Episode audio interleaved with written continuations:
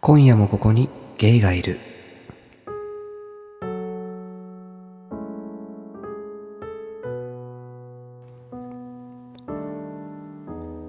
ボアの位置こんばんは。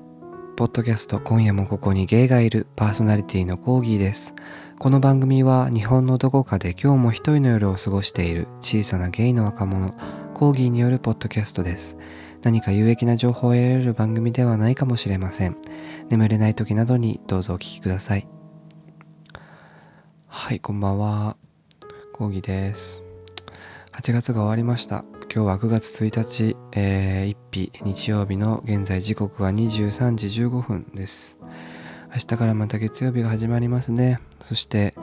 きっと明日からもしこれを学生さんが聞いてくださっていたら明日から学校が始まるなんて方もいるのかもしれません。まあこの番組は explicit といってあの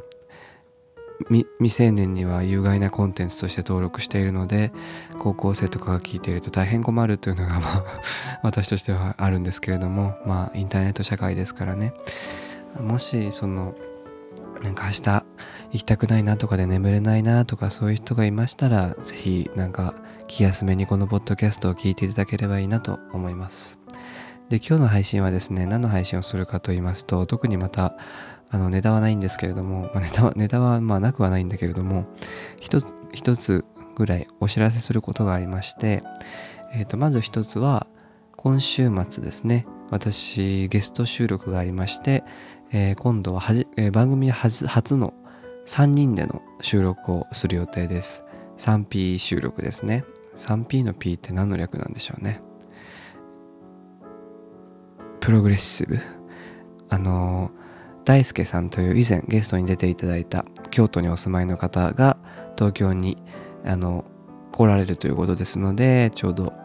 会って収録しましょうということでお話ししていてでかつもう一方はあの以前お便りをくださったしかも日本ではなくラトビアのリガからお便りをくださった、えー、サクさんという方がゲストに出ていただけるということですので、えーと、私ゲイコーギーと大輔さんゲイと、えー、サクさんサクさん、えー、セクシュアリティは分かりませんがおそらく女性ではあると思うんですよね。っていうあまり前情報のない状態でセッティングをしたのが、えー、現状でございますのでまあ若い全員多分同じ同世代とか1個下とか1個上とかまあそこら辺なので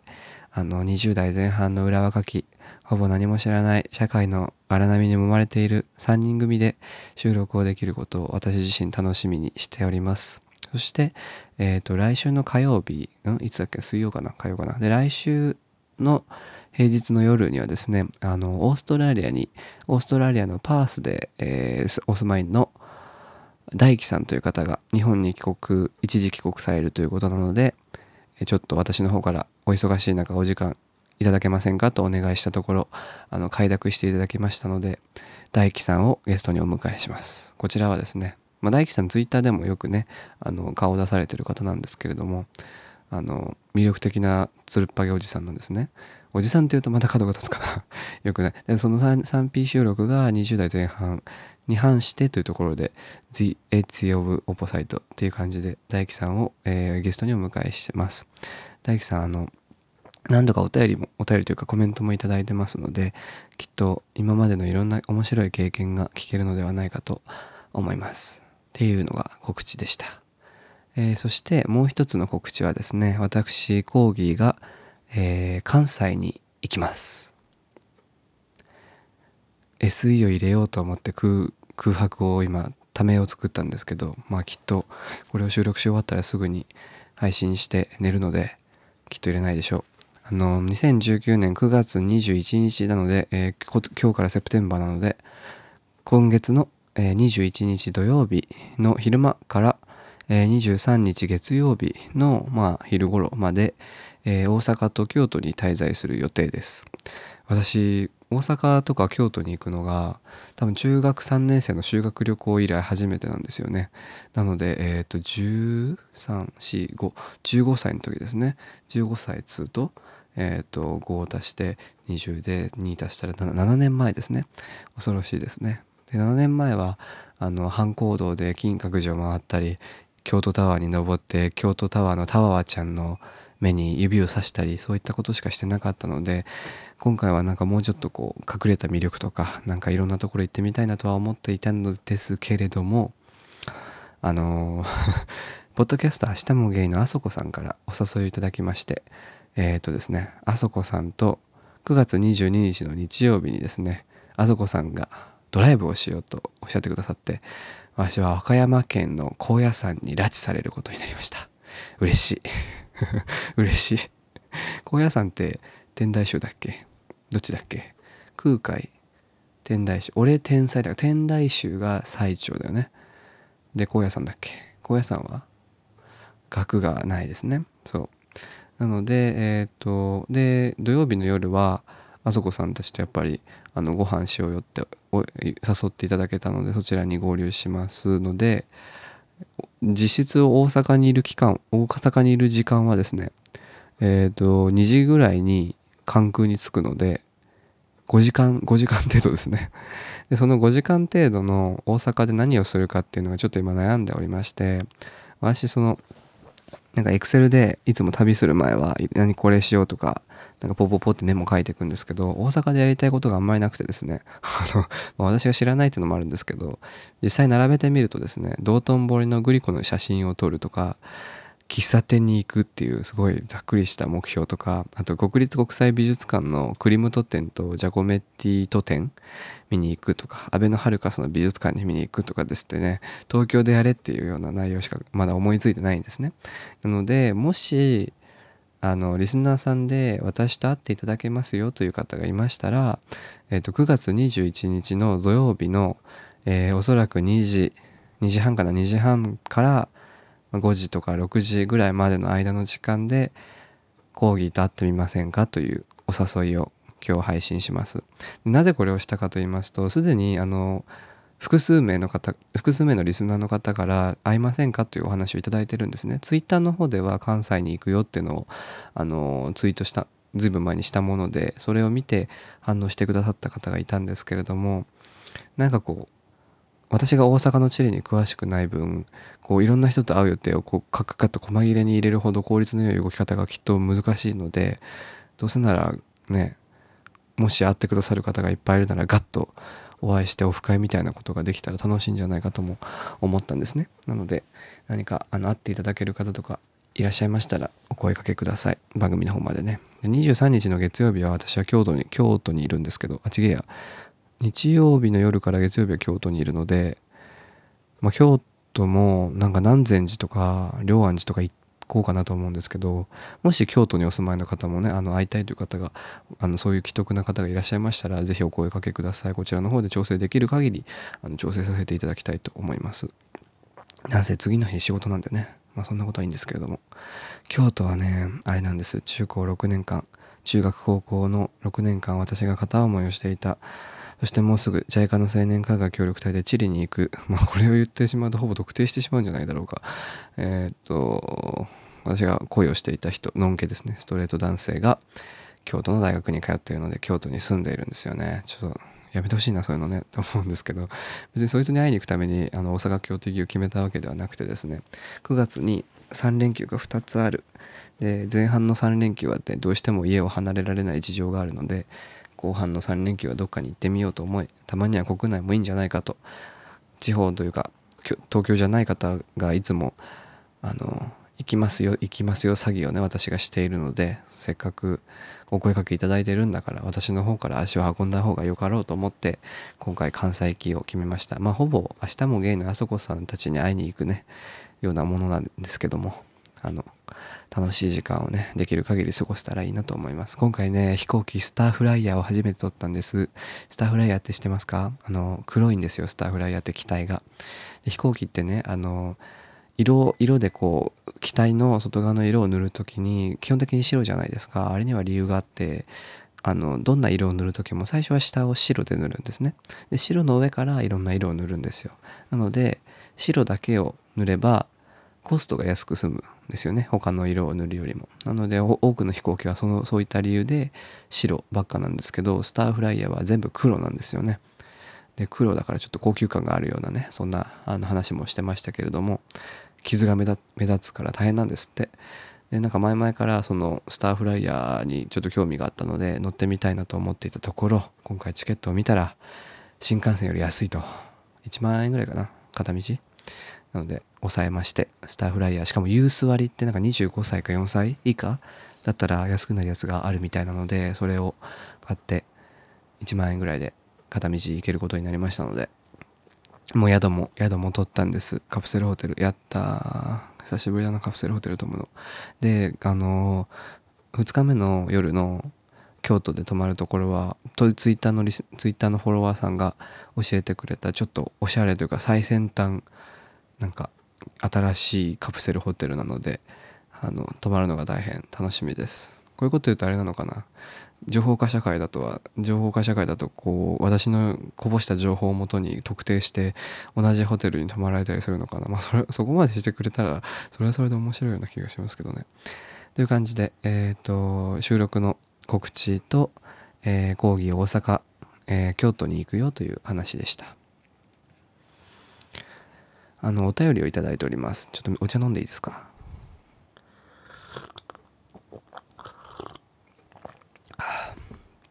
これはずいぶん前に若さんにいただいた中国茶の残りですね。だんだんもう残りわずかです。えっ、ー、とお便りいただいております。むっちりさんですね。えっ、ー、と普通歌です。以前コメントしたものです前にコーギーさんが20から22歳の生活の変化を聞かされているリスナーはどう思っているのかと言っていましたが僕としては人の本音や弱い部分を聞ける機会って限られていると思うので興味深く聞いていますよ僕の場合は仕事関係で会う人、のんけの友達、ゲイ関係の人などいろいろと会います。その中で深い話をする人もいますが、この番組でコーギーさんが話すような弱い部分をさらけ出したり、精神的に不安定なところまでさらけ出して会話をする人はあまりいません。なので手軽にポッドキャストで人の深い部分まで聞けるのは僕としては価値があることです。それとテレビや雑誌などのメディアでもこういった話題を扱っていますが脚色されている部分も多いのでそこまで興味は持てないです。地味だけど興味深く聞けるような話題についてはラジオやポッドキャストは最適だなって思います。あとコーギーさんは自分のことを精神的に不安定みたいな表現で言っていますがどういった部分が不安定なのかどのように不安定なのか原因は何なのかを分析したりなど、その不安定な状態を詳細に伝える能力があり、相手は状況を把握しやすく相談に乗りやすい土台を作るのがうまいなと思います。僕は精神的に不安定な人と数人会ったことがありますが、話していてもどの部分が不安定になりやすいなどが分かりづらく、言ってることも尻滅裂で、状況が分かりづらくて相談に乗りにくい人が多かったです。同じ精神的に不安定な人の中でも相手に不安定な状態を詳細に伝えることに関してはコーギーさんは優れていると感じるので相談相手を作りやすくて他の不安定な人と比べて問題解決に進展しやすいと思います。以上です。ではこれからも配信楽しみにしています。ということでむっちりさんからお便りいただきました。ありがとうございます。まあコーギーそこまで不安定じゃない説ですね。まあ高野菜菜師さんとかにも以前に言われた気がしたんですけどもやっぱりこう私の私はなんかこう深く深く落ちてどうしようもなくなったりこう狂ってしまったりとかこう本当にもみくちゃになってしまうっていう状態があんまりないんですよね。でこう静かに静かに落ち込むって誰とも会わないし何も喋らないしってもう心をガッと閉ざしてあの何て言うんですか石石みたいな貝になりたいみたいな貝になる時がたまに来るっていうだけでしてなんかこう人に危害を加えたりねお酒に走ったり、まあ、薬をやったりとかそういうことはないんですよね。だからきっとそういう風になる人たちから見ると私は対してあの不安定じゃないんだろうなとは思いますね。でもなんかこのまあそうですね。なんかこのこの間新しい職場の飲み会があったんですね。あの私の前で働いてた人がそのその方のポジションを私が引き継ぐのでその1ヶ月ぐらい引き継ぎをしてその方が辞めたと。だから送別会とあと私の歓迎会をしていただいたんですけれどもそのオランダ人のボスにあの職場にはいろんな国の人がいるんですね。日本人が3人ぐらいいてあとペルー人アメリカ育ちペルー人とかあとはアメリカ育ちメキシコ人とか、えーと、スコットランド育ちで日本にワーホイで来てる人とかフランス人とかまあいろんな人がいろんな国籍の人がいろんなバックグラウンドの人がいるんですけどそういった中でこうボスが、まあ、飲み会送別会でスピーチ的なものをねまカジュアルなスピーチをするんですよね。で私たちは日本にいるけど日本人じゃないって言ってたんですね。だからそのどっちつかずであると。そのボーダーボーダーがあるとするならばボーダーの上に立っている人間でどちらにも足があるよねと。でコギお前はって指さされてまあ園長もよちょっと酔ってたのでね。で別にそんなシリアスな雰囲気じゃなかったんですけどコギお前はあのお前は確かにここで生まれてここで育ったけれどもお前は日本人っぽくないよねって言われたんですね。You are not Japanese って言われたんですね。それはもうなんかこうどう捉えていいかちょっとしばらく考えてしまったんですけどそれにを聞いて少し嬉しかった部分もあったんですね。なんか私はやっぱりこのあんまりなんだろうな。自分が育ってきた環境とか自分が過ごしているこの場所とかにずっと深く流れているものは確かにあの全部が全部悪いものではないけれども多少の息苦しさとかあのハンドルできない感じを自分的には抱え個人的に抱えてるんですよね。で何とかして今いる場所から逃げたいとか何とかして私が嫌いな文化から外れて別の文化を知りたい別の文化に染まってみたいとかそういう気持ちはやっぱりあったんですよねずっとねあったんだなあったんだなって思ったんですよねそこで言われて。だからこういろんな人とも会ったしいろんな人とまあそういうこともいろいろしてきたけども全部そのベースにあったものがその自分が今いる場所から自分が今いる場所だけじゃないんだってことを常にアップデートしておきたかったんですよね自分の心の安定のために。私が今いる場所で息苦しさを感じていてどうしようもなくなってもう何もしたくなくなったりそこでうずくまってしまったとしても同じ時間軸で別の世界とか別の社会ではいろんな人がいろんなことをしながら時間が等しく流れているっていうのをその、まあ、情報として知っていただけではちょっと心もとなくて実際に自分と会話をしてみたり自分の近い存在になってみたりっていうプロセスを踏むことによって私はなんとか今ここで辛くても今までやってこれたなってその話を聞いてちょっと思ったんですよね。まあ結構その飲み方を知らない人々がいっぱいいた 飲み会だったので私はちょっとこう抑えながら飲んでいたからそういったなんか冷めた思考をしてしまったのかもしれないんですけどでそのいろいろ話をした後にその引き継ぐ方もう辞めてしまう先輩が「あのコーギーさんあのね」って「この職場は変な人がいっぱいいるでみんな日本人っぽくない人もさっき園長が言ってたみたいにいるけどあのみんないわゆる社会不適合者がいっぱいいるのよいるのよガハハってそこで笑ってたんですね。その方は日本人なのでまあ日本語で言っていたから他の人他のスタッフに通じていたかわからないんですけど社会不適合者という枠組みに私もまあ意識せず入ってし、はい、入れられてしまったとね。で、まあ、そこにあんまり強く否定もできなかった自分がいたんですけどだからこう所属っていうものを私は求めていたつもりだったんだけれども所属してないっていう所属もあり得るんだなっても思ったし何にも所属していないとか自分が所属していると思っていたけれども所属していなかったっていう状態は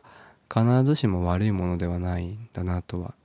それを聞いて思いました。だから、まあ、別に冒頭の話につなげるわけじゃないんですけど9月1日で新しいことが始まってで明日は月曜日できっといろんなことが始まるし今まで通り始まる今まで通りのものが始まることもあるしあまた新しく始まることがある人もいると思うんですけどあのそこだけじゃないんだっていうのはあの忘れないでほしいなっていうのは私としては伝えたいことかなと思います。その旅をする本っていうねあの星野道夫さんっていうあの冒険家の方が書かれた本を以前番組で紹介したと思うんですけどそれで出てきた話で結構印象深かったのが東京でめちゃめちゃ働いてる女の人をある日星野さんがアラスカに招待してなんかツアーみたいなことをしてでそのツアーの最終日にその女の人が言ったのは私が満員電車に揺られていたり会社でとっても大変な時に同じ時間帯でアラスカではクジラが泳いでいるんだっていうことを知れたことは私にとってとても嬉しいことだった良かったことだったって言ってる部分があったんですね。でそれを読んだ時も私はああいいなと思ったわけです。その自分本当に何もわからないしどうしていいかわからないし未来未来も不安だし何も考えようと思っていても何もできない。何とかしたいと思っていてもどうにもできないっていう今私が抱えてる現状を思うたびにどうしようもなく不安になったり誰かに相談しようと思ってもこれは自分でハンドルしなきゃいけない問題だから相談したところで結局自分でね決断をして動いていかなきゃいけないからそういったこう四方八方よくわからない状態っていう中でその時間だけが平等でかつ私以外の世界とか私が今いる場所以外の場所では同じその時間軸の中で全く違うことをしている人がいて私ができないことをしている人もいる。っていうのはっていうのをこう意識的に自分に言い聞かせられるようになるっていうのはすごくプラスだったなと思います。だからそういったことが私の今までの中であったからなんとかそこまでなんだろう。自暴自棄になったりしないのかなとむっちりさんのお便りを見て思いました。ありがとうございます。長く喋っちった。こんなに話すつもりはなかったんです。えーとそして最後の、ね、締めですけどもこれはまあついでというかなんというかあのさっき収録をしようかなっていうツイートを講義のアカウントでしたんですけれどもそのついでに好きな人とするキスってどんなもんなんだろうって私思って実はしたことないんですよね私ね。だからそうどういうもんなんですかねってちょっとマシュマロで応募してみたんです。だからこれを聞いてもしあこれも伝えたいと思う人はお便りでも何でもいいので送ってみてくださいね、えー、好きな人とするキスってどんなの？なの講義に教えてという問いに対する答えを紹介して今日は終わります。えー、1個目。初めて好きな人としたキスはお世辞にも上手だ上手だとは思えないものでした。でもそんなとこすら可愛いなってそう思いました。舌打ちしそうになっちゃった。湿気湿気いいですね。うまくてもうまいなんか下手なところも可愛いとかってね、えー、もう一つは好きな人とするキス、えー、相手がキスすると安心するんだろうなと思い安心してほしいなと思うからキスします。誰彼構わずそれはしない。だって好きな人が安心してくれると僕も嬉しいから。はい、え、3つ目。私も分かりません。はい。私もわからないよ。そして、えー、と4つ目は全然関係ないんですけどゲスト出演はセクハラありでしょうかってきっとあの先ほどお話しした大輔さんかサクさんか大樹さんのうちの誰かがこれを投稿したと思うんですけどセクハラはありです。私はいつもあの公にはしてないですけれどもゲスト収録の時には全裸です。今夜も聞いていただきありがとうございました。あまあまた新しい1週間頑張ろうなんてねそんなことは私の口からは口が裂けても言えないのでとりあえず今日はこれを聞きながら寝てくれる人がどんどん増え続けてくれるといいなと思います。コーギーはあなたの良質な睡眠を応援しております。それでは今夜はこの辺でおやすみなさい。Música